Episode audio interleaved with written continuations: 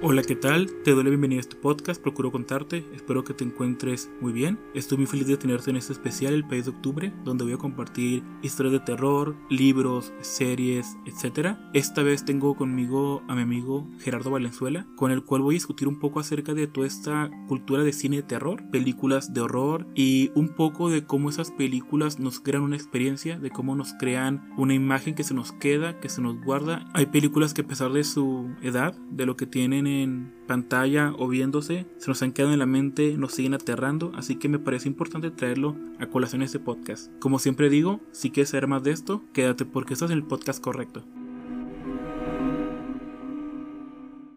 Me acompaña esta tarde mi amigo Gerardo Valenzuela.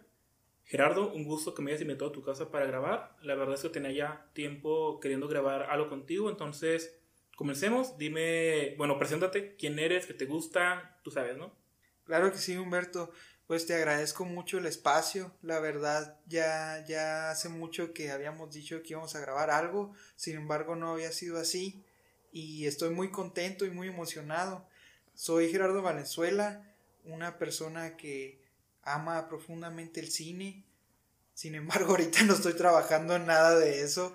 Pero igual cuando tengo tiempo, trato de, de, de seguir aprendiendo de él del cine, sigo tratando de, actualizarme, de ver clásicos, de ver las, películas que vienen. Y pues bueno, este, la verdad, todo lo que tenga que ver referente a, al cine eh, me, me fascina, me gusta mucho y pues qué padre que vayamos a hablar de esto. Y ya tienes experiencia en cortos, ¿no? Creo que has hecho cortos, algunos los has dirigido para estudiantes de cuando trabajábamos de profe, ¿te acuerdas? Es correcto, sí, ya, ya hemos hecho varios cortos, incluso tengo la fortuna de haber participado en, en algunas, en algunos concursos de festivales aquí en México y he sido ganador en, en, en uno de ellos, también he, participado, así como tú dices, en la realización de varios cortos con diferentes personas, con compañeros, amigos y, y sí, la verdad he hecho, hecho bastantes, yo creo que fácil hemos hecho unos 20 cortos de, de diferentes cosas, diferentes temáticas, entonces pues sí, me... Mira, eso no me lo sabía, fíjate, que bueno, que, o sea, sabía que haces cortos, pero no sabía que tantos, entonces se me hace increíble.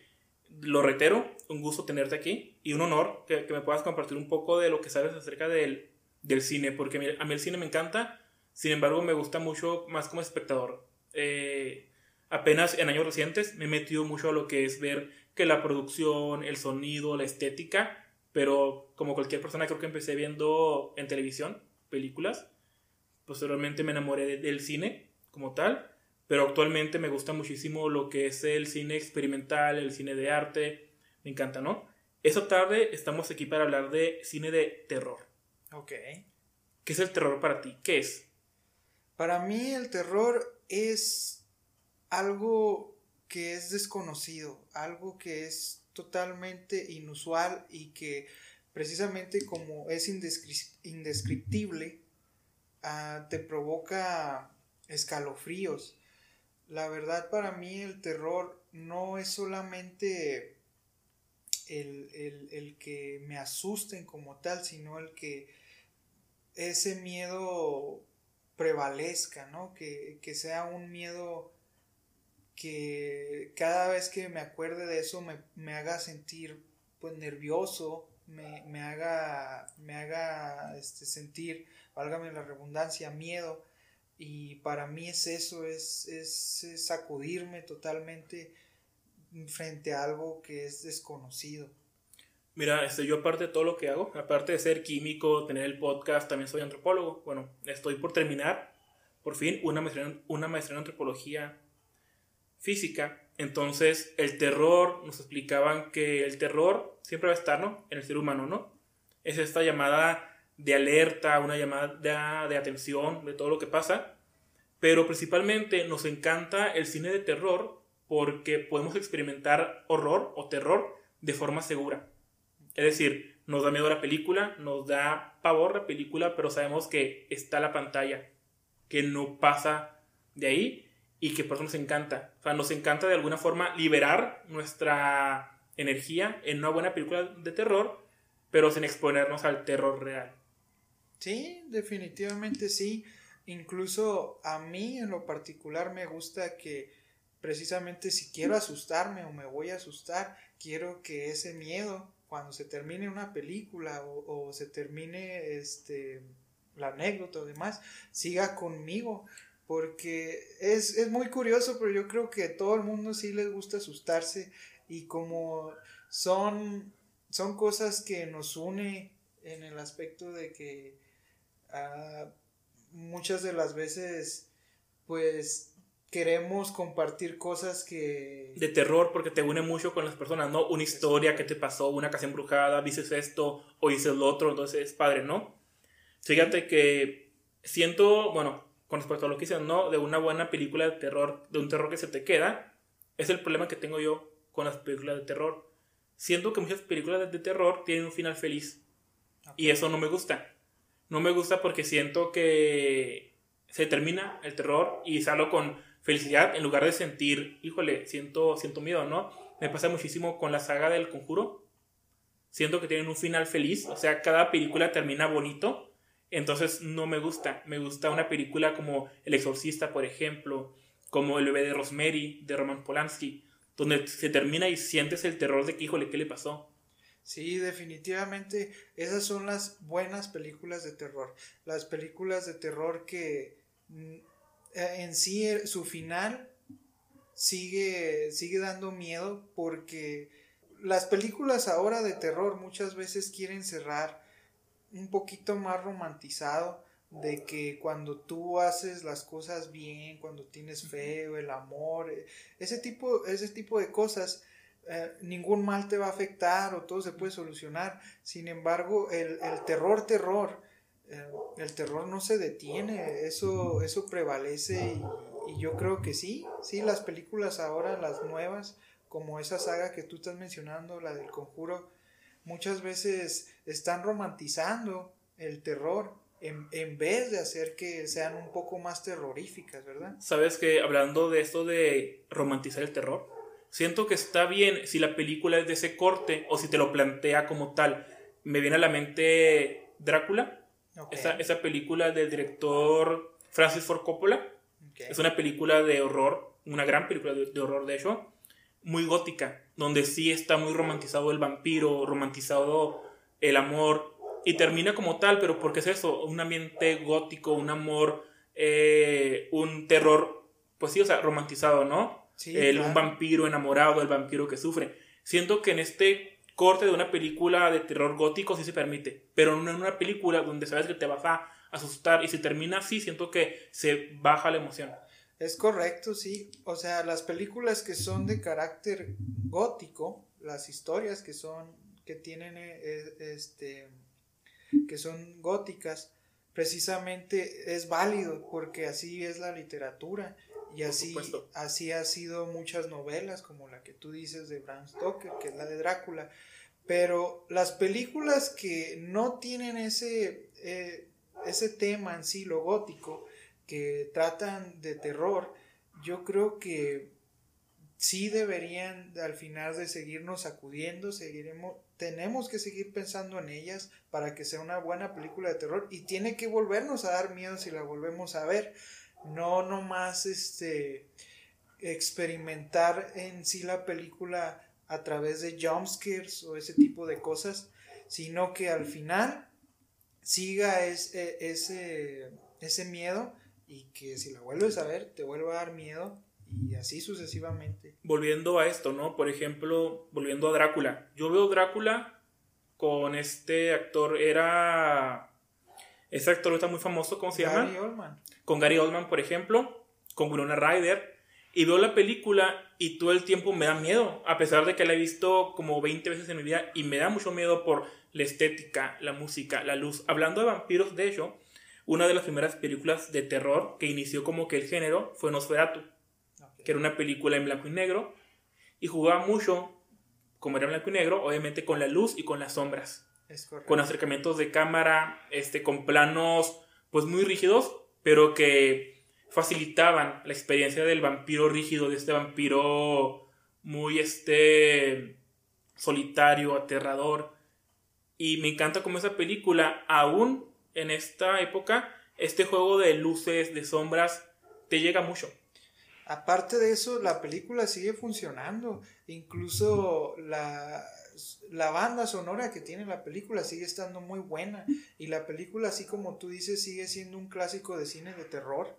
Que a pesar de que nosotros ahorita la podemos poner y es una película en blanco y negro y es, y es una película muda, aún así capta la atención y es tétrica. Aún así sigue, Por supuesto. sigue con ah, sigue funcionando todavía. Sabes que hablando de la música, creo que todo tiene que ver con la atmósfera, ¿no? Creo que una buena película de terror se sustenta en su atmósfera. ¿Qué es la atmósfera? Es todo lo que está alrededor de los personajes, ¿no? La ambientación, la luz, eh, la música, la banda sonora, el vestuario. Entonces creo que generar una atmósfera es lo que finalmente sustenta una película de, de terror. Sí, definitivamente la atmósfera es sumamente importante, porque así como tú lo mencionas, teniendo todos esos elementos, tú vas a envolver al espectador y el espectador simplemente se va a creer toda la trama, ¿verdad? Se va a creer desde, desde el vestuario, la actuación, este, el entorno y demás, y eso va a provocar que sea ah, una, si la película da en sí sus, sus sobresaltos, van a, van a ser muy efectivos porque como tú mencionas, la atmósfera va a estar muy bien hecha. Hablando de sobresaltos, los, por ejemplo, ¿cómo defines un jumpscare? Yo diría que un jumpscare es un ruido, este... Es una visión, pero es algo como de pastelazo, de repente, ¿no? Sí, no, la verdad, este, un jumpscare es trampa, porque incluso al hacer cualquier tipo de ruido estruendoso, ¿verdad? Tú te puedes asustar. Incluso si ahorita si cayera un vaso, pues te asusta. Claro, o sea, nuestra vida está rodeada de jumpscares, siempre. Así es, así es. Entonces, uh, Ahora lo que hacen mucho las películas es, es esa trampa en la que pues te plantean precisamente de que va a suceder algo. Y tú lo esperas y luego dices, bueno, ya pasó, o sea, ya que, ¿sabes? Ajá. Entonces creo que, creo que no por ahí. De hecho, la última película del Conjuro tiene muchos jumpscares. está, está demasiado. Sí, y es que te digo, también yo siento que eso no, no es bueno porque eso no es, no es cine de terror, o sea, te asusta por, por en sí el sonido, por, por lo que este por la situación que... Y por lo obvio, o sea, es que es obvio que te vas a asustar. Es correcto. Aunque la película sea mala, si te, si te ponen un jumpscare, la, cara, eh, perdón, la cara de un tipo o algún sonido te vas a asustar bastante. Sí, pero en sí, eh, como te digo, es algo tramposo porque pues te asusta eso meramente, no, no es algo que te vas a acordar de, del jumpscare como tal. O sea, puede que incluso hay personas que cuando salen los jumpscares se ríen. O sea, de que, ah, ya sabía que me iban a asustar, pero en sí, eso no debería provocar para mí una peli de terror, más bien, pues si te vas a asustar, este, deberías de seguir asustado, ¿me explico? ¿Sabes cuál creo que es el recurso más usado? El típico de, ya ves que algunos espejos de baño son como puertitas que se abren y tienes atrás medicamentos, etc. Abres la puertita, cierras lo que es el espejo y atrás hay algo. Ah, o la puerta, que de repente ves a la puerta, se, se cierra o se abre, hay algo. Siento que está muy usado.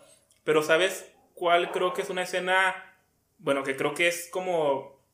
Uh, la recuerdo mucho en la película de Insidious, la, Noche del Demonio, la 2, hay una escena en la cual está la mujer protagonista, está afuera de la casa y ve desde dentro de su casa por las ventanas que hay un tipo bailando. Con música alegre. Pero eso es de que, oye, ¿por qué está un tipo bailando en mi casa adentro? Esa, se me quedó mucho esa imagen muy grabada, ¿no? Sí, pues las imágenes bizarras, ¿no? Exactamente, lo, lo, raro, lo extraño, creo que es lo que te llama este mucho. Y hablando de esto, bueno, de, de terror, yo quería hablarte de mis películas favoritas actualmente. Okay. O de mi director fa eh, favorito de, de, terror en películas, ¿no? Porque en series tengo algunos otros más. Pero creo que Ari Aster, con ahorita tres películas, bueno, dos películas que hizo él, porque la primera es un corto. Las dos películas que tiene, que es este El legado del diablo. Okay. Eh, y Midsommar, creo que son películas que para mí manejan un, terror sin jumpscare un terror que no tiene que ver con la noche, que no tiene que ver con, con sustos o con espantos de, de jumpscare, pero que es un terror bastante mm, continuo, continuo, continuo. Fíjate que en sus, en sus películas él siempre habla mucho de cómo la familia, de cómo una relación con otra persona resulta ser lo más terrorífico, lo más tóxico, lo más este abrazador en la vida de uno, ¿no? Y yo creo que estás diciendo algo muy interesante, ¿ve? Porque ¿quién no le daría miedo o quién no se sentiría sumamente eh, mal que un miembro de tu familia sea la persona que puede ser este pues tu enemigo te puede traicionar, te puede llegar a hacer daño. Entonces es un miedo real, es un miedo que puede puede pasar y sobre todo, este, así como tú mencionas eso de Ari Aster, eh, sin duda ahorita está siendo un director que eh, es muy interesante para mí también. Así como me, me, estás mencionando, la película del legado del diablo a mí me gustó mucho. Yo creo que sí ha sido de las películas la última que me dio miedo. Y, y me dio miedo porque así, así como mencionas, no usa muchos jumpscares y en sí la trama, como, como va evolucionando, uh, me, me, gusta mucho, me gusta mucho también las actuaciones, me gusta mucho la música, me, me gusta mucho esas imágenes bizarras también que tiene la película, me, se me hacen muy buenas. La de Midsommar me gusta, no tanto como la del legado del diablo, pero es muy interesante que también hablando de Midsommar, uh, esa película se basa mucho en una película del 73 que se llama The Wicker Man. Que es de este hombre que va a un culto, ¿no? Bueno, o que se topa con un culto, ¿no? Es que correcto. termina como en un hombre como de ramas, ¿no? Que el Wickerman. Así es, así es, el hombre de mimbre. El hombre de mimbre. Que la película es con este actor. Christopher Lee. Y esa película te transporta a lo mismo de Midsommar porque se basa en esto, ¿no? De un culto, eh, lo raro que a lo mejor para la gente es normal, pero para ti es, es extraño, ¿no? Es que ese es mi miedo, eso sí es un miedo, ¿verdad? Porque, o sea, ponle, claro que si me llegara a pasar un, una situación sobrenatural, que pues viera un fantasma o que pues me pasara algo que yo no pudiera explicar, Claro, claro que este, pues me daría mucho miedo.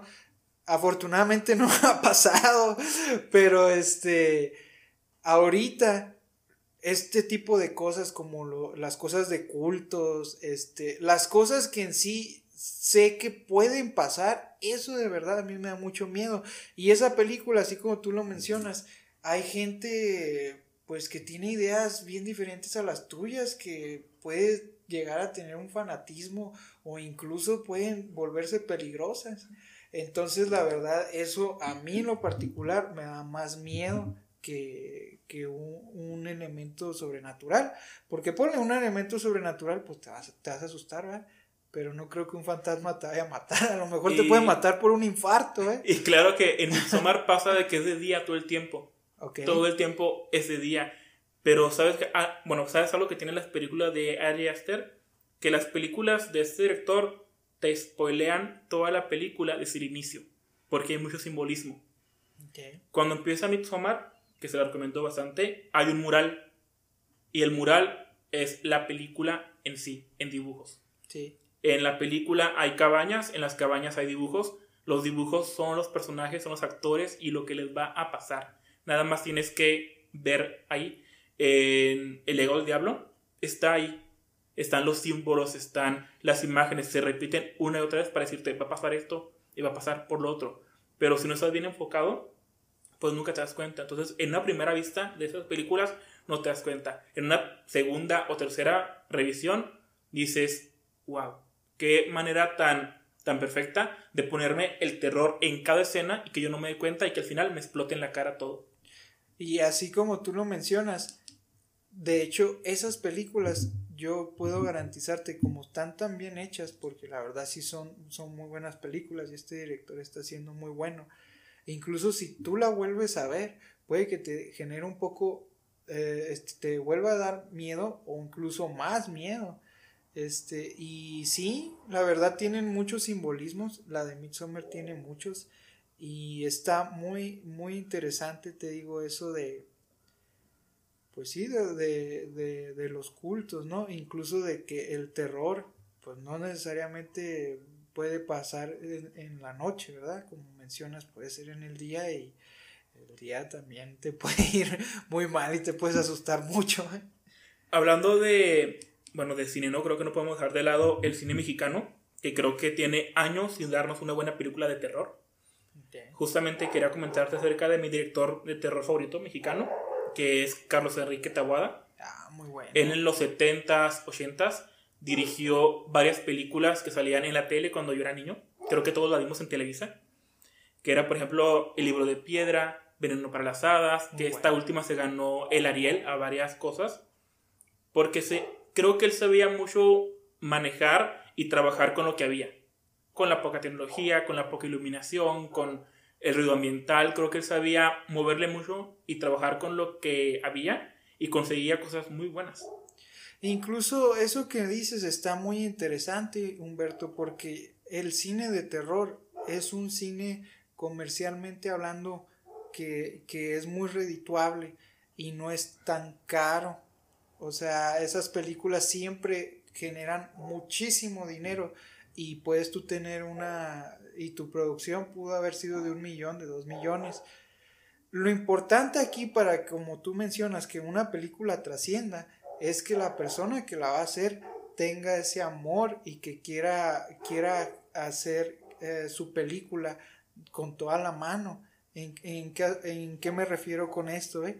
Ese director, ah, a pesar de los recursos que tenía, sus historias eran muy buenas y, la manera en cómo están dirigidas esas películas también están muy, muy buenas y siguen funcionando hasta ahorita. Yo también, una película que me gusta mucho mexicana, ¿eh? y que incluso es muy macabra, y, y, es, y, es, parecida a brujas y ese tipo de cosas. ¿Alucarda? Alucarda, la hija del diablo, ¿no? De Satanás. De, las tinieblas. Exactamente, que era también eh, tenía que ver con un culto, de hecho fue una película muy prohibida. Así es. Muy sexualizada también, de hecho. Todavía no la consigues, o sea, o, si, si hay, hay bien poquitas copias, o sea, son películas que todavía están censuradas. Me atrevo a decirte que muchas de las grandes películas de terror sucedieron como en los setentas y hay muchas que todavía ni siquiera siguen censuradas. Las puedes conseguir, las puedes ver, no mejor no con la mejor imagen ni nada de eso, pero no, no se sabe de ellas, siguen, siguen este, prohibidas, siguen censuradas. ¿Por qué la censura? Porque tú crees que la gente no está lista para aceptar ese tipo de terror o de plano es una no es comercial. Tú dime, ¿por qué, o sea, ¿por qué crees que esas películas antiguas mexicanas han sido censuradas en ese aspecto? No, mira, la verdad, eso sí está muy interesante porque yo creo que siguen censuradas porque son muy buenas, porque de verdad este, son muy perturbadoras. yo, yo considero. Yo he visto screens de Alucarda, no, no, eh, no, la he visto, pero he visto a la, a la, actriz bañada en sangre, este, con mujeres desnudas a su alrededor bailando. un culto, ¿no? Como tal, un culto al, al demonio. Así es. Sí, o sea, y tú ves la película y, y te digo, son esas sensaciones de, de escalofríos o son esas sensaciones en la que pues, te sientes raro, ¿no? De por lo que estás viendo, no sabes si es correcto o no lo que está pasando en la película. Y es por eso que yo digo que esa y otras películas, no nomás mexicanas, están censuradas porque pues son muy son realistas y aparte siguen siendo perturbadoras y, yo creo que ahorita más que nunca esas películas también las pues que cualquier persona las puede encontrar también la verdad este, pues sí, sí te pueden dejar este choqueado todavía. La verdad, este siguen siendo muy buenas y no pierden vigencia y, y sobre todo lo más espectacular es que a pesar de, que son viejas, siguen funcionando y se siguen viendo muy bien, muy realistas. No necesitaban de grandes efectos especiales y, siguen siendo impactantes. ¿eh? Yo, creo, yo creo que por eso, por eso siguen censuradas, por el impacto todavía que pueden generar. Eh, Gera, este, ya para, pues para darle un poco de, de cierre a esto, dime cuál ha sido tu película de terror favorita y cuál ha sido tu película de terror que más te ha decepcionado. O sea, la que esperabas y de plano te bajó los ánimos. Mira, de películas de terror, la verdad es, es que a mí me gusta mucho el terror y, y, decirte así en sí una que sea mi favorita sería bien difícil, pero voy a tratar. De mis favoritas, la verdad yo creo que sí es la del bebé Rosemary. A mí me gusta mucho. Se me hace tan tan perturbadora la historia de que pues la verdad la brujería sigue existiendo aquí en México y en, muchas partes del mundo y que pues quién no desea tener éxito, quién no desea este en veces hacer pactos con el diablo, ¿eh? Y que tú hagas un pacto con el diablo para que obtengas este algo por medio de un bebé y es el terror de una madre embarazada de que está sola de que no sabe qué hacer. Fíjate todos esos elementos nomás decir mira brujerías pactos con el diablo este un bebé una conspiración porque toda una conspiración en toda la ciudad ¿eh? y en sí la película sigue sigue estando muy padre y muy interesante verdad porque o sea imagínate que esas cosas todavía las puedes conseguir te digo la brujería sigue vigente aquí en México y en todos lados. Entonces, es una película que a mí en lo particular me incomoda y, me gusta mucho su final, que no te, no te muestran en sí al... Al bebé, pero te muestran sus ojos. y el libro termina igual. Yo soy fanático del libro, me encanta el autor. Es de Aira Levan. Así es. Y básicamente el libro termina así. Así es. Está excelente. ¿Sabes que El bebé de Rosemary es una película que me encanta también? Me encanta mucho Mia Farrow, que fue la, la actriz. Sí. Es una historia que la han vuelto a reciclar muchas veces en series, en otros libros. O sea, es historia de un embarazo por esta onda. Es una película genial y como tú dices, hay toda una atmósfera alrededor que se construye, ¿no? Sí, y, y, solo con pensar, con tener ese pensamiento, ¿eh? De que tú vayas a, a, a traer a, un hijo de Satanás o al, o al anticristo, ¿verdad? Pues nomás de decir eso, pues yo creo que... Creo que con eso tienes, ¿no? Para... pues sí. Para friquearte se, escucha, se escucha bastante perturbador. Con eso tengo, señor. Sí, y yo creo que una película que esperaba mucho de miedo y que no me, no me gustó así mucho, ¿cuál habrá sido? Yo creo que Ah, me, me, han gustado mucho las películas de, del estudio de A24 y hace como dos años o el año pasado iba a salir una peli que se llama Saint Mary, así se llama, que era también algo que ver con una chava, una, una chava de un convento que es poseída por un demonio. Entonces yo pensé que iba a estar muy buena. Sin embargo, eh, no es mala, pero no fue de, muy mi agrado.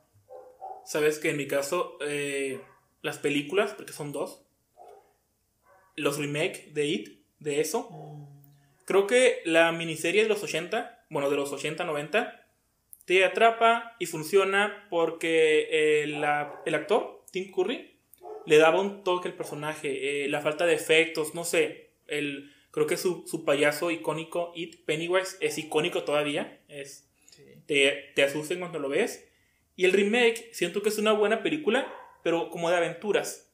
Como de niños descubriendo un misterio, pero no siento que es una buena película de terror.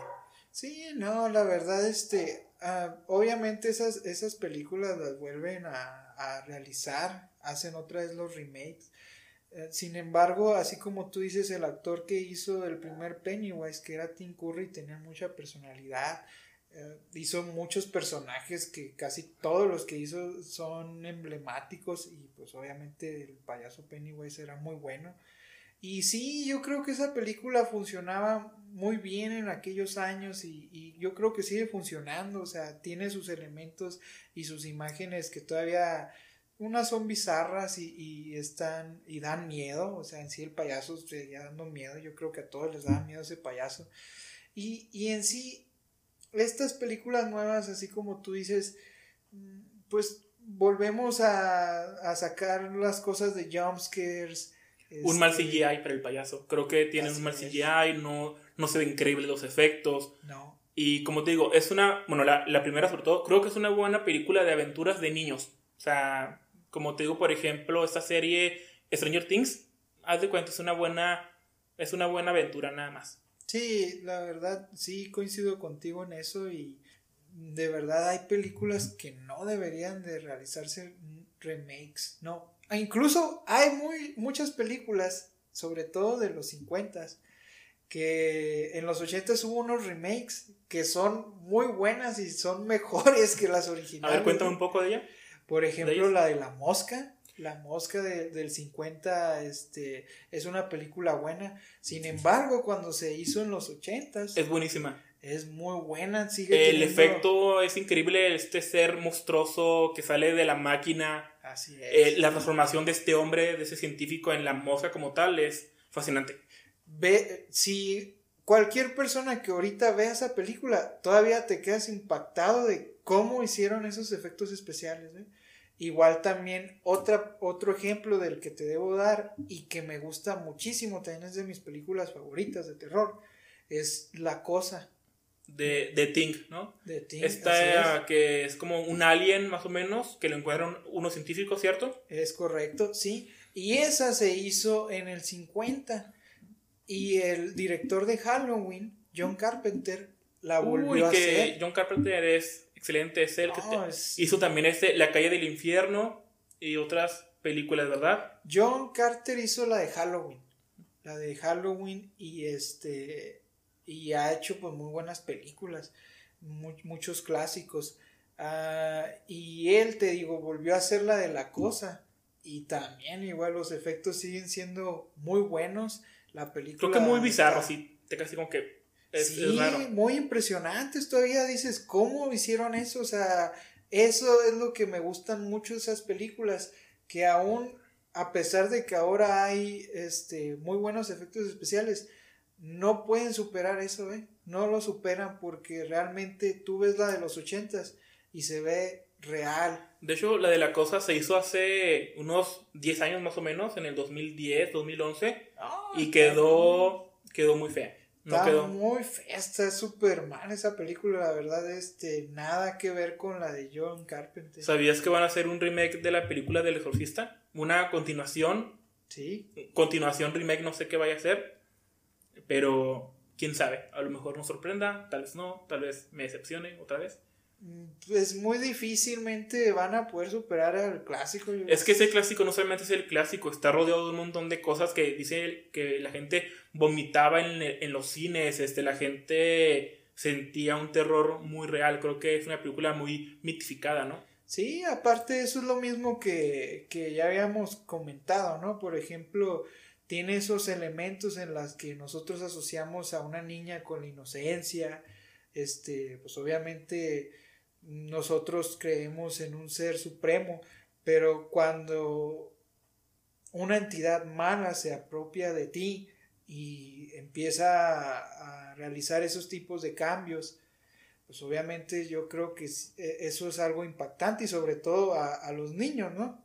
Que es, se supone que son las almas bondadosas, que son, son las personitas que llevan la inocencia a todos lados y que un niño empiece a hacer cosas fuera de, lo común, pues e, es algo que sigue siendo pues eh, muy pues muy perturbador. Sabes que me remontan mucho, hay un libro llamado Una vuelta de tuerca, que de hecho en años recientes fue adaptada como La maldición de Bly Manor En este libro, Una vuelta de, tuerca, justamente habla ¿no? de que una historia de terror, y si agregas un niño o dos niños en ese caso, se vuelve otra cosa, ¿no? Creo que el terror que involucra el daño a niños es este se justifica más el terror que sientes.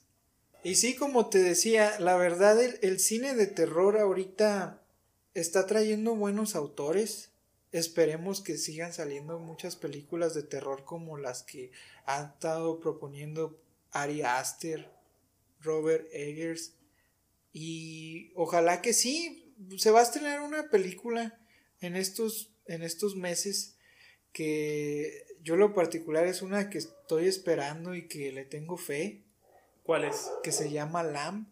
Lam, ah, por supuesto, este con Nomi Rapaz. Así es. Esa actriz me, me encanta. Entonces, también espero mucho. Vi el tráiler aquí contigo hace poco, entonces también le espero bastante. Yo pensé que la de Green Knight iba a ser una película de terror, me dices que no, así que también estoy un poco decepcionado con eso. sí, no, esa no es una peli de terror. Era, este, para, para cerrar ya este, este segmento, ¿qué te pareció grabar un podcast de películas? No, muy padre, la verdad es un tema que a mí me apasiona mucho. Yo no sé cómo quede este primer podcast, espero que quede muy bien, yo creo que sí lo va a hacer. Espero que se repita porque hay muchos temas de lo que podemos hablar del cine, de, muchos géneros, de, muchas cuestiones de producción, de actores, de clásicos, de todo.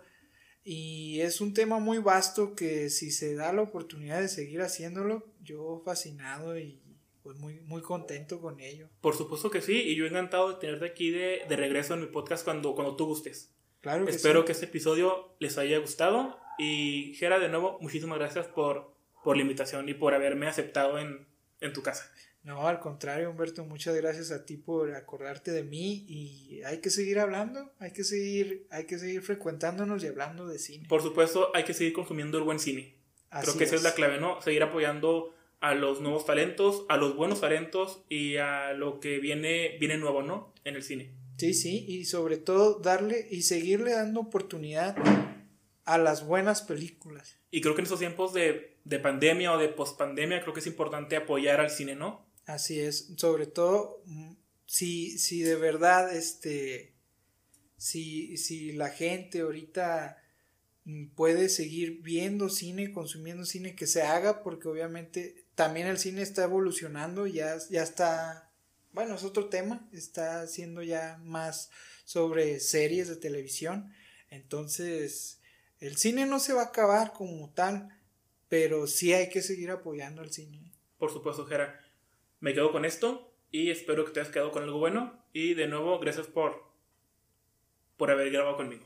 No, gracias a ti, Humberto, de verdad. Muchas gracias.